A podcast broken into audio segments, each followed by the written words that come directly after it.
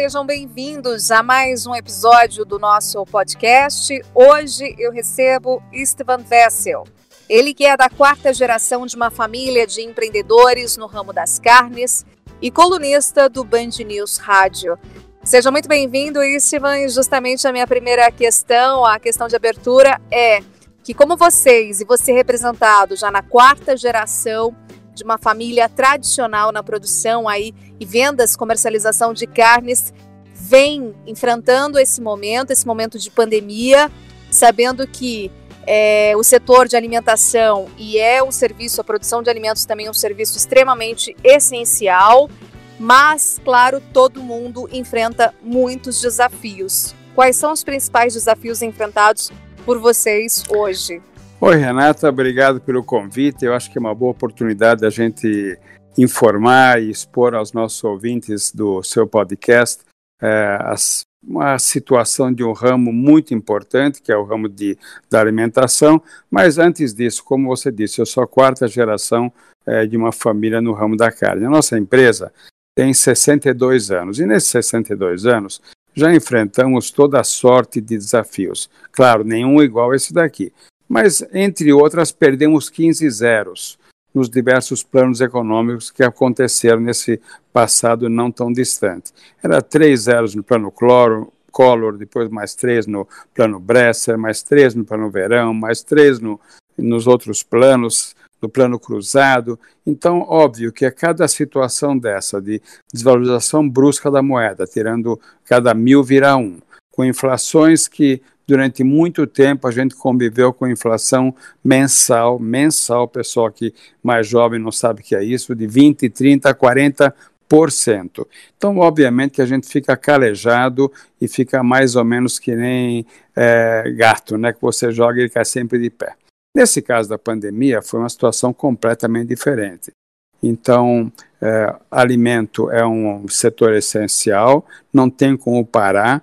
É, nós, na, na Vessel, tomamos todas as precauções e mais um pouco, como desde o primeiro dia, é, tirando temperatura é, das pessoas na chegada e já é, mandando de volta para casa ou para se tratar quem tivesse qualquer alteração de temperatura. É, adotamos o distanciamento dentro de, da nossa fábrica, dentro do escritório, dentro do refeitório, e com isso, e além de, óbvio, aquelas normas todas de higiene. Aí chega na hora do almoço, quando todo mundo vai para o refeitório, é novamente tirada temper a temperatura de todos os colaboradores e a gente vai assim é, tentando eliminar o risco de uma contaminação entre as pessoas. É, felizmente, nesse tempo todo, tivemos dois casos é, de corona é, no universo de 250 pessoas e foram tratados, felizmente, graças a Deus, todos de volta ao trabalho e todos produzindo.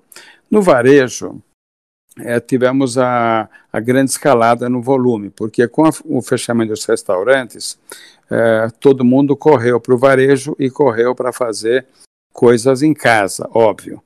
Aí nós também, de novo, nessa, nessa nossa pressa de ir atrás de soluções boas e que funcionassem e que resolvessem o problema de todos, nosso e do consumidor, eh, nós lançamos uma linha de produtos que nós chamamos aí, colocamos embaixo de um guarda-chuva chamado Cozinha Prática.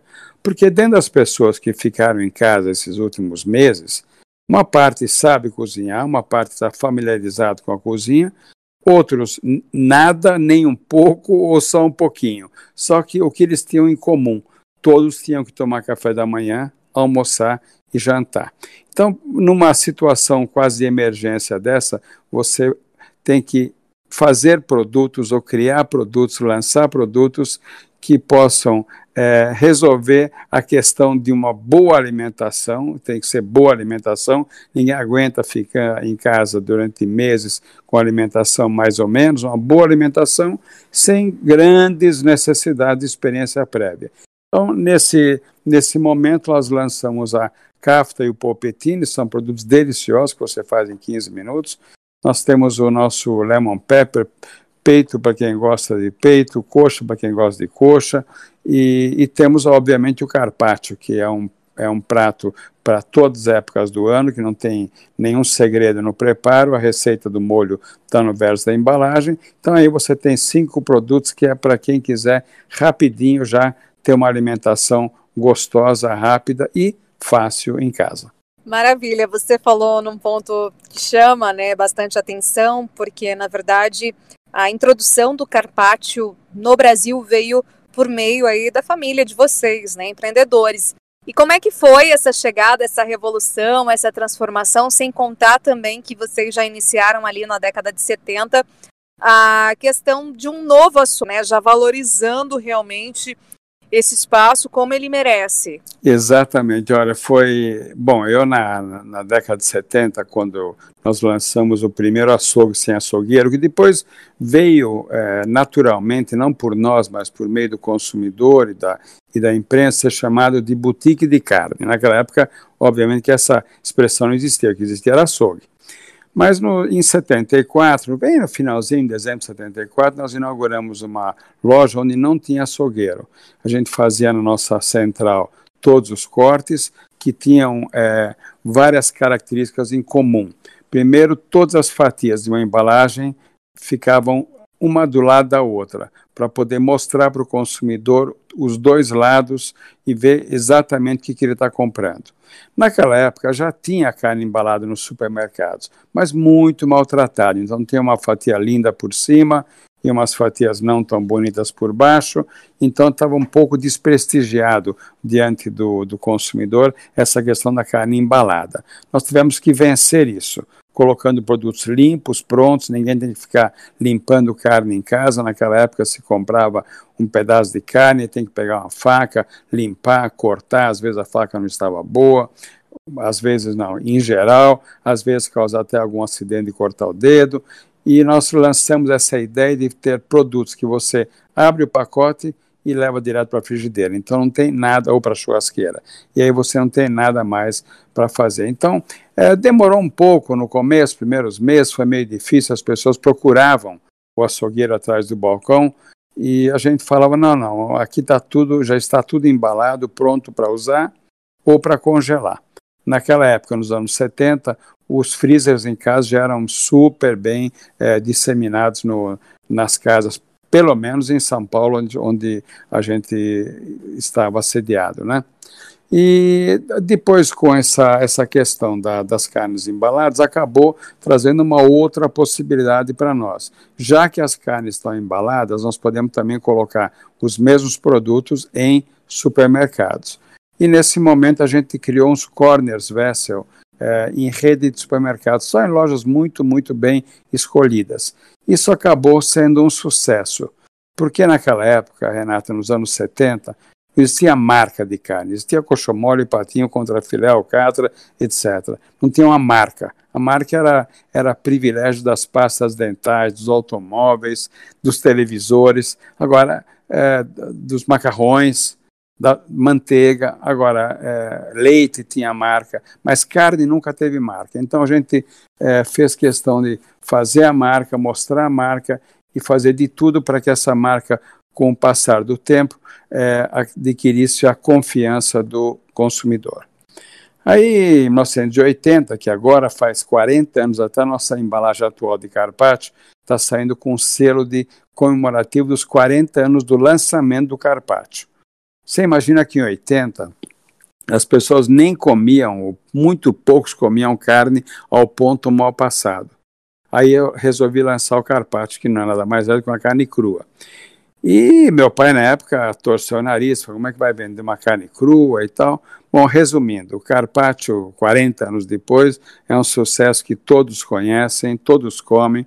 Carpaccio virou um sinônimo um sinônimo de coisa cortada fina. Então tem carpaccio de abacaxi, carpaccio de polvo, carpaccio de peixe, carpaccio de pera, tem carpaccio de tudo quanto é jeito. E acabou virando realmente um, um sucesso. E a gente sempre teve como, não sei, acho que principal característica nossa sempre foi a inovação, porque a inovação é que traz novas é, novos grupos de consumidores. Eu, nos anos 70, na época do nosso primeiro açougue sem açougueiro, eu fiz receitas, fichas de receitas para todas as carnes. Então a pessoa olhava aquela variedade grande de carnes no balcão e outra, outros, de outros animais também, como vitelo, cordeiro, etc. Eu olhava aquilo lá e falava, eu adoraria fazer, mas eu não sei fazer.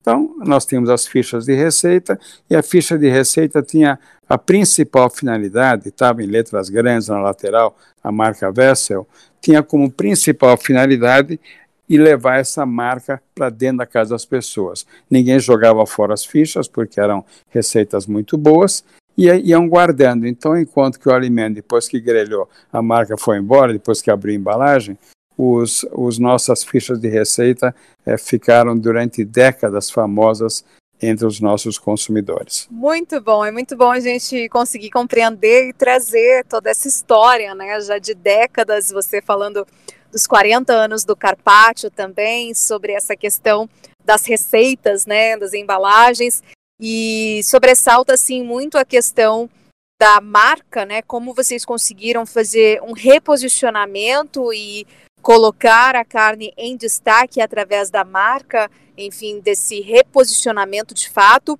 E também a questão da picanha, né? Eu gostaria de destacar que vocês também é, deram, digamos assim, toda a notoriedade merecida na época. É, na verdade, a, a, a picanha foi uma coisa que meu pai mirou num coelho, mas acertou no elefante, sabe?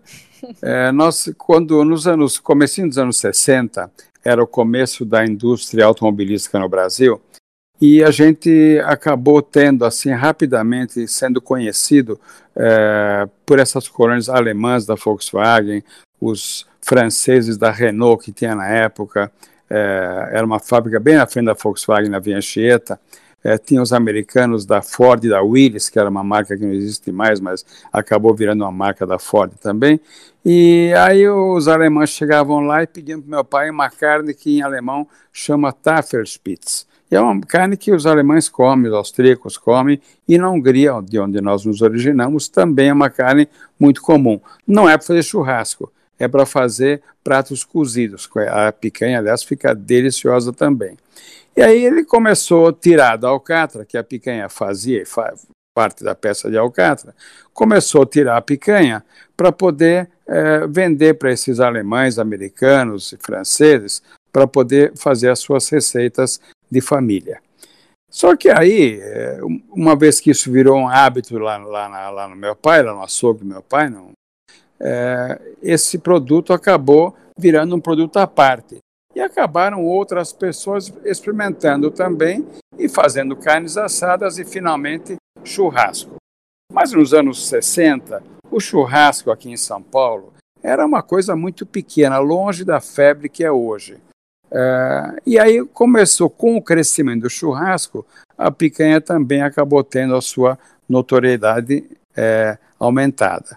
E hoje, para mim, churrasco é o grande prato nacional, porque existem outros pratos bons, tem a feijoada, tem o pato no tucupi, tem a moqueca, mas acho que o churrasco é o único prato, única forma de preparo que eu tenho certeza que em todos os 5.500 municípios brasileiros, todo fim de semana, tem pelo menos uma família fazendo. Então o churrasco virou essa febre, essa loucura que todo mundo gosta. E hoje picanha virou realmente o, digamos, o, um símbolo do churrasco. Você fala churrasco, a pessoa ouve picanha. Então foi isso que aconteceu com a picanha. Muito bom você trazer esse histórico aqui para nós e colocando já, né, já de antemão, é, Istvan, que você mencionou a Hungria, né, e eu gostaria de trazer aqui para quem está nos ouvindo nesse momento todo aquele histórico, né? Que na verdade a chegada da primeira geração aqui foi por um acaso. É, exatamente. É, nós é, fugimos da Hungria, nós fomos refugiados, é, sem documento, sem lenço, sem documento, literalmente, né? É, nossa família eram cinco pessoas, era meu pai com 40, minha mãe com 32, minha avó com 72, eu tinha 10 e meu irmão era um bebê de colo, tinha seis meses. E a hora que meus pais saíram, de, da, nós saímos todos da, da Hungria, logo após a Revolução, em outubro de 1956, eles chegamos em Viena, na Áustria, né, que foi uma jornada a pé até um certo até a fronteira austríaca. Depois nós fomos levados é, para Viena E meu pai ele falou: Bom, eu de Europa estou satisfeito, eu não quero mais morar na Europa. Uma porque tiveram as guerras, perseguições, comunismo, etc. e tal. E falou: Não, eu quero ir embora daqui, para longe. E minha mãe disse: Olha, eu também quero ir embora para longe, mas eu quero ir para lugar quente. Porque parte da nossa família foi para o Canadá e são muito felizes até hoje lá, mas é um, é um clima que é muito hostil, né? Fica sete, às vezes oito meses do ano muito gelado. E como a Hungria é um país muito fino, muito frio, e como eles já saíram da Hungria e tinham praticamente o um mundo para escolher, é, dinheiro eles não tinham, mas tinham o mundo todo para escolher. E várias organizações de refugiados é, facilitaram essa, esse transporte, esse traslado é, das famílias até o seu destino. E aí eles resolveram ir para a Austrália, onde nós temos uma, do lado da minha mãe, uma, uma família grande, tinha na época, sei lá, 60 pessoas, mais ou menos, de parentes lá na Austrália. E porque na época, na, na, na, geração da minha avó, as famílias todas tinham 10, 12 filhos. Então, as famílias ficaram muito grandes. Então, na Austrália, a gente tinha lá um, uma família enorme, de mais de 60 pessoas. E aí, meu pai e o irmão dele, que faziam parte do nosso grupo, o irmão do meu pai, quer dizer, meu tio, a minha tia e a filha, é, eles foram para o consulado australiano, a embaixada australiana em Viena, para poder preencher os papéis para irmos para a Austrália. E meu pai, quando preencheu os papéis dele, o próximo na fila era meu tio. E o oficial da, da embaixada falou assim: Olha, infelizmente a nossa cota, que era de 500 famílias, está encerrada. Assim eu não, ele não vai ter lugar para entrar. Aí meu pai falou: Mas é meu irmão, meu único irmão, meu único parente, mais do que único irmão, único parente. E o oficial da, da embaixada australiana, obviamente que essa não era a grande preocupação dele, né? Ele falou: Sinto muito, talvez abra uma nova cota e vai, vai ter lugar para ele. Aí meu pai saiu da fila também e falou assim: Bom, eu não quero mais para a Austrália. E aí estava no meio da rua lá em Viena, falou: Bom, onde é que nós vamos? E aí meu tio falou assim: Olha, minha esposa tem uns parentes no Brasil. Ah, beleza, vamos para o Brasil. Então fizemos toda a preparação e viemos para o Brasil. Pegamos um navio na Itália, em Gênova, e duas semanas depois estávamos aqui descendo, aportando em Santos, da onde nunca mais nós saímos. E ficamos, fomos muito felizes e somos muito felizes nesse país que nos acolheu tão bem durante todos esses sessenta e tantos anos. Sensacional, é emocionante a gente escutar, né, uma história tão bonita e tão enriquecida assim de detalhes. Você realmente nos faz assim transportar até esse momento e é muito interessante a gente conseguir colocar isso assim, muito bacana a história realmente da família e todas essas particularidades, né, essas curiosidades que surgem no caminho. E agora trazendo também um pouco mais para a década de 90, não poderia deixar de estar de fora aqui da nossa conversa, é, a questão do hambúrguer, né? Também quando não se falava tanto em hambúrguer quando,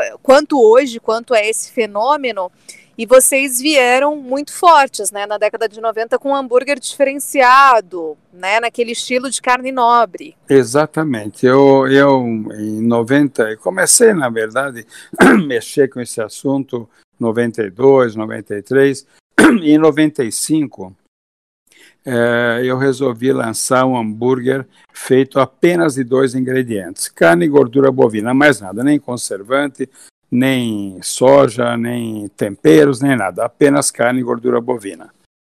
Perdão. É, aí, primeiro foi um problema.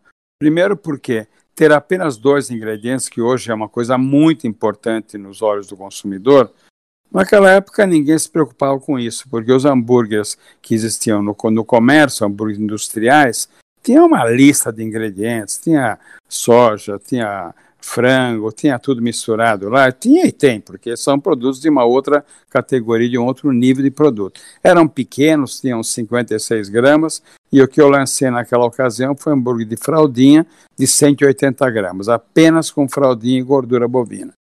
E aí tivemos aí dois pequenos problemas. Primeiro que os supermercados não tinham o frio suficiente na época para poder é, guardar esses produtos sem conservante. E é por isso que depois que eu aprendi que as grandes indústrias nem pensavam em fazer sem conservante, porque conheciam melhor do que eu como funcionava a rede de supermercados.